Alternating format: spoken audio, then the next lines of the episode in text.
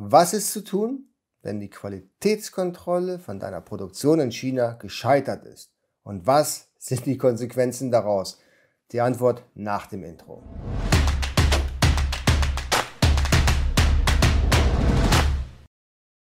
Hallo, herzlich willkommen. Mein Name ist Jens Linder und du bist hier auf AMZ Pro. Hier geht es um die Produktion in China und den Import in die Europäische Union. Du findest hier aber auch Themen wie den Handel auf Marktplätzen wie Amazon, eBay und dem eigenen Online-Shop. Wenn das dein Thema ist, abonnierst du jetzt den Kanal und drückst die Glocke, damit du informiert bist, sobald ein neues Video online geht. Und heute geht es um ein ja, sehr unangenehmes Thema. Was passiert, wenn die Qualitätskontrolle in China scheitert? Ich rede so viel über Qualitätskontrolle, weil ich es so unglaublich wichtig finde. Und wenn du einmal Probleme mit der Qualität gehabt hast und das erst hier in Europa aufgefallen ist, dann findest du die ebenso wichtig wie ich. Das heißt also, ohne Qualitätskontrolle darf nichts China verlassen. So, und bei einer Qualitätskontrolle kommt es unweigerlich dazu, dass diese auch mal scheitert. Das heißt, die Qualität ist nicht das, was du dir vorgestellt hast. Die Spezifikation, die du, die der Inspektor in den Kartons vorfindet, ist nicht das, was du bestellt hast. Das sind so die Punkte, warum denn so eine Inspektion überhaupt scheitern kann. Wenn es so ist, wenn dich dein Inspektor oder wir dich anrufen und sagen, hör mal zu, das ist nicht das, was du bestellt hast, oder die Ware hat so schlechte Qualität, die kannst du nicht bezahlen, die kannst du nicht in die Europäische Union einführen, dann ist der Job von Inspektor erledigt. Ja, du kannst nicht vom Inspektor warten, dass der jetzt irgendwas noch für dich, für, für dich tut. Seine Aufgabe war es, die Ware zu kontrollieren. Das hat er getan und er hat festgestellt, sie ist okay oder sie ist nicht okay. Das wird er dir ganz leidenschaftslos per Reporting mitteilen und da steht dann einfach nur drin, failed oder passed. That's it. Ja, so. Du kannst also nicht den Inspektor dazu verpflichten und sagen, ey, versuch mal mit dem was auszuliehen. Das wird er nicht tun. Das kannst du zwar zu uns sagen, aber nicht zu einem ganz normalen Inspektor, den du möglicherweise auf Alibaba findest. So. Das heißt also, jetzt müssen wir uns überlegen, was tun wir als nächstes, wenn unsere Inspection fehlt. Der erste Weg, den du auf jeden Fall gehen musst, ist mit der Fabrik Kontakt aufnehmen und nachfragen, hey, was ist da eigentlich schiefgegangen? Du hast gehört, dass eben die Inspektion nicht durchgegangen ist, was genau war das Problem. Du weißt es natürlich schon, ja, du hast ja den Report, aber du willst es nochmal aus der Perspektive der Fabrik sehen. Und in den meisten Fällen, also in 10 von 8 Fällen, wird dir die Fabrik irgendwelche Begründungen nennen, warum das schiefgegangen ist und warum das gar nicht so schlimm ist. Ja, warum es überhaupt gar keine Probleme damit gibt, das kannst du ja trotzdem verkaufen und das nächste Mal machen sie es besser oder eben die Funktion von so einer, von so einem Produkt ist nicht eingeschränkt oder whatever. Ja, aber es ist nun mal so, dass eben die Qualitätsinspektion nicht durchgegangen ist. Nehmen wir mal an, du bestellst Powerbanks und auf ähm, 20% sind Kratzer drauf, die du nicht bestellt hast, so logischerweise. Ja, oder das Logo ist falsch herum drauf gedruckt. Wir hatten das ja schon mal bei der, bei der Qualitätskontrolle. Ich verlinke das hier oben nochmal, da hatte ich die gleichen Beispiele gebracht. Ja. Eben das Logo ist falsch herum drauf, das lässt sich eben wegwischen oder es sind Kratzer halt drauf. Der Chinese wird dir sagen, ja, ja, das ist nicht so schlimm, die funktioniert ja trotzdem. Ja, aber die kannst du, kannst du aber so nicht verkaufen. So, das ist eben der Unterschied zwischen der chinesischen Mentalität und der europäischen Mentalität. Was da hinten an Funktion noch zu akzeptieren ist, das wirst du hier bei Amazon mit einer Ein-Sterne-Bewertung zurückbekommen und das wollen wir nicht wirklich. Das heißt also, da musst du ähm, dann argumentieren, dass das vielleicht so sein kann, dass sie funktioniert, aber du willst trotzdem das Produkt so nicht haben, weil du hast es ohne Krasser bestellt. Wenn du die Fehler aber genau analysierst, haben wir zwei Arten von Fehlern. Einmal Fehler, die du fixen kannst, ja, die du reparieren kannst. Es gibt eben so Mängel, wo es dann bei, gerade bei Textilien, dass die Enden nicht richtig getrimmt sind, also die Endfäden sind nicht abgeschnitten. Ist übrigens ein Mangel, wenn das so häufig vorkommt, dann, dann wird die Qualitätsinspektion da auch ähm, kein Okay geben. So, das heißt also, die, die, die Fäden können abgeschnitten werden. Das Problem kann gefixt werden. So, das kannst du natürlich dann dem, dem Hersteller sagen und sagen, ja, pass mal auf, das ist jetzt eben, das Main-Problem ist eben, wenn die Fäden nicht richtig getrimmt sind. Das kannst du bitte jetzt bei jedem Produkt nochmal tun. Du packst alles wieder aus, schneidest die Fäden ab, packst alles wieder ein. Dann gibt es nochmal eine neue Qualitätsinspektion.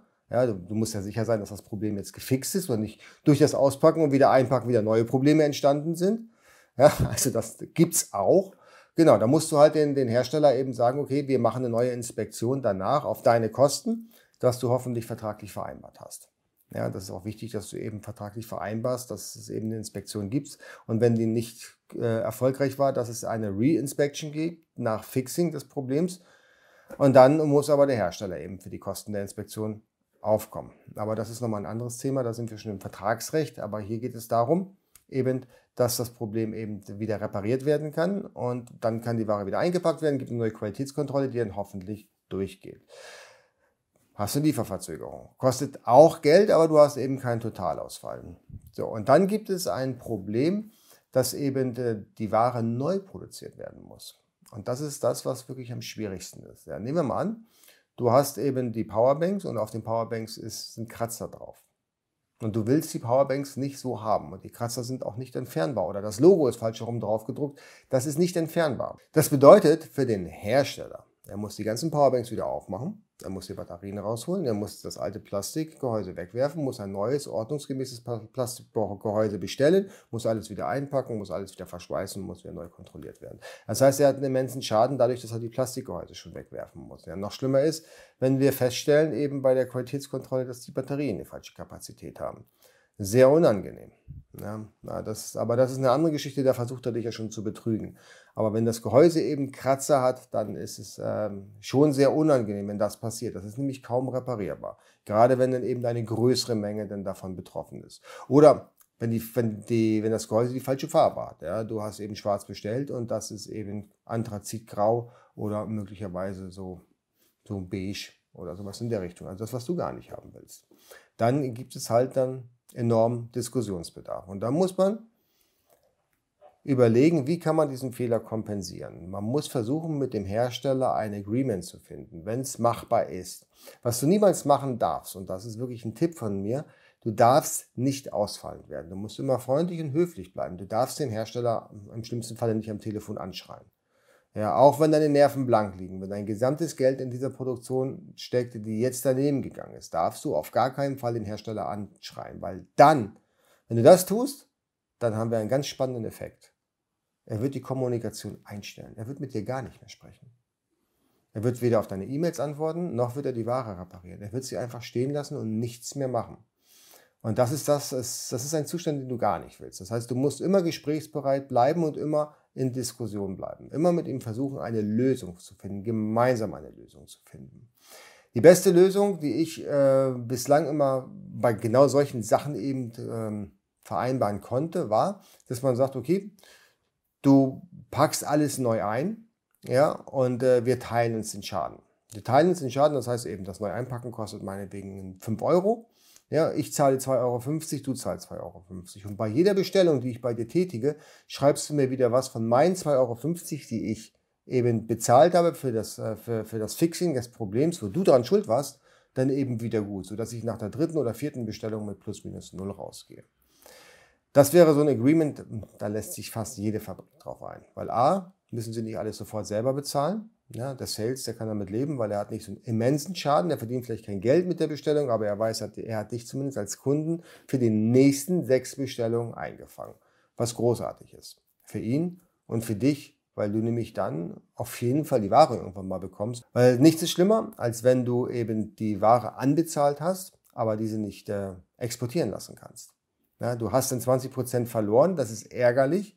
Aber du musst jetzt auch einen neuen Hersteller finden, mit dem du die gleichen Prozesse durchlaufen musst, wie mit dem Hersteller, der schon die Produktion fertig hat. Das dauert viel, viel länger und du musst wieder 20% anzahlen. Und am Ende des Tages weißt du nicht, ob diese Qualität besser ist. Das heißt, es ist immer gut zu versuchen, die Produktion von A bis Z durchzuziehen, auch wenn es dann einen gewissen Art von, von Agreement, von Schmerzlevel gibt, den du einfach überschreiten musst. Sollte es sich allerdings herausstellen, dass du in deinem Briefing was falsch formuliert hast, falsch aufgenommen wurde, ja, oder du ein, eine Sache übersehen hast, die der Hersteller dann in seiner eigenen Interpretationsfähigkeit falsch umgesetzt hat, dann hast du das Problem. Und dann wird der Hersteller wahrscheinlich auch nicht diskussionsbereit sein. Wenn du eben sagst, die Powerbank soll grau sein oder schwarz, na, schwarz ist eigentlich klar, aber sie soll grau sein, einen gewissen Grauton haben, ja, oder sagen wir mal ein Rosé-Gold, sowas wie bei Apple es halt gibt. Ja, und die machen Schweinchen rosa, aber du sagst nur Rosé-Gold, dann ist es dein Problem, weil du hast die Farbe nicht richtig spezifiziert. Ja, also da ist es halt wichtig, dass das Briefing passt. Briefing, Pre-Production Sample, ja, muss ganz genau stimmen und dann kannst du dann auch Druck aus, auf den Hersteller ausüben. Wenn es Interpretationsspielraum gibt für den Hersteller, übernimmt er dafür keine Verantwortung. Das muss dir auch bewusst sein. Das heißt, Beim Briefing fängt eigentlich alles an. Zusammengefasst. Wenn die Qualitätsinspektion scheitert, erstmal herausfinden, woran es hat gelegen, kann man das Problem fixen oder muss man die Ware neu produzieren. Und dann herausfinden, wer ist schuld. Im besten Falle ist der Hersteller schuld. Wenn du schuld bist, hast du schon so gut wie verloren. Und dann versuchen, den Hersteller, wenn das Problem repariert werden kann, dass er das kostenlos und schnell repariert. Oder eben, wenn man neu produzieren muss, versuchen, dass der Hersteller das auf seine, erst auf seine eigene Kappe nimmt. Wenn er das nicht macht, dann biete eine Vereinbarung an, dass du eben die Hälfte bezahlst, er zahlt die Hälfte. Hauptsache, die Ware wird schnell fertig.